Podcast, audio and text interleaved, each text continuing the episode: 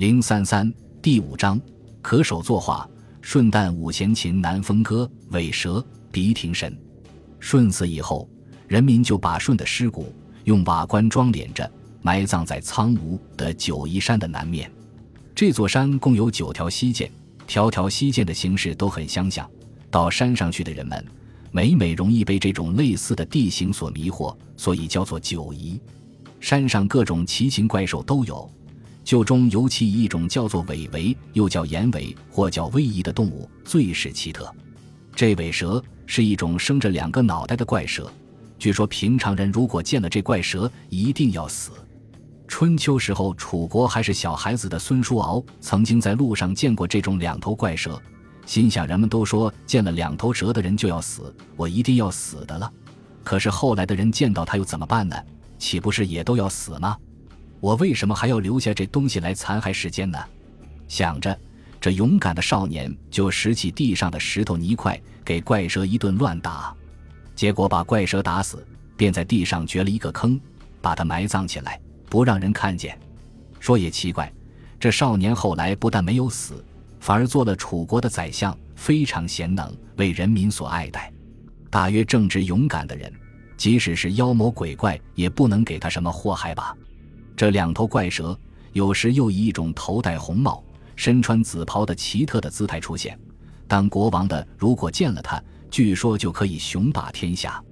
也是春秋时候，齐桓公出去打猎，就曾经见过这种红帽紫袍的两头怪蛇。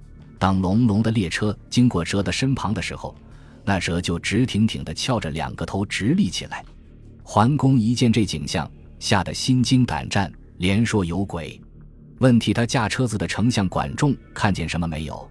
一心只在驾车子的管仲回答说什么也没看见。桓公回到官廷，愈想愈怕，闷烟烟的，竟生起病来。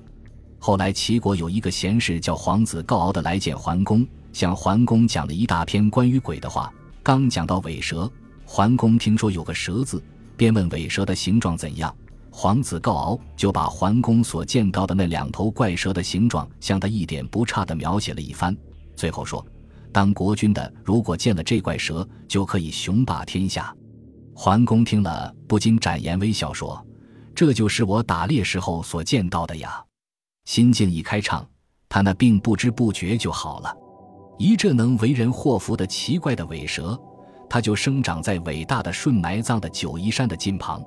在九嶷山的山脚下，据说每到春秋两季，就有那长鼻大耳的巨象来耕种舜的四田。后来，他那封再有鼻的弟弟象也从封地赶来祭扫哥哥的坟墓。象去了以后，人民便在坟墓附近给造了一座亭，叫做鼻亭，供养着象的神主，叫他做鼻亭神。一在这里，作为动物的象和作为人的象已经几乎要合而为一，不很能够分辨了。舜的妻子除了前面所说的娥皇和女婴儿外，据说还有一个叫登比氏。登比氏替他生了两个女儿，一个名叫萧敏，一个名叫烛光，住在黄河附近的大泽中。到晚上，从他们身上所发出的神光，把周围百里的地方都照耀得清清楚楚的。这时，我们联想到帝俊的两个生太阳月亮的妻子，舜的这两个女儿。实在有点和帝俊的两个妻子相像。从这个传说，舜的身份又不大像下方的人王儿，像是天上的上帝了。所以有人说，登比是是舜的原配妻子，是在尧把他的两个女儿下嫁给舜之前就住在家里的了。这是把两种不同的传说混在一起的结果，是不很可靠的。舜的儿子有的书上说，一共是九个。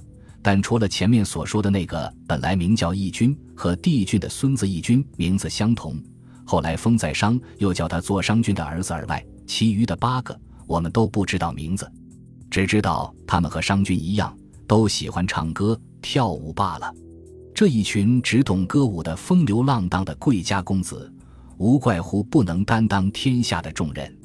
除了这些儿子，还有边荒的两个国家，据说也是舜的子孙后代。一个是东方荒野的姚明国，一个是南方荒野的宰殷治国。在在国的人黄皮肤，擅长拉弓射蛇。他们得天独厚，用不着耕田，自然有食物吃。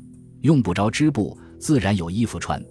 还有鸾鸟在那里唱歌，凤凰在那里舞蹈，在国人住居的地方，简直就是地上的乐园。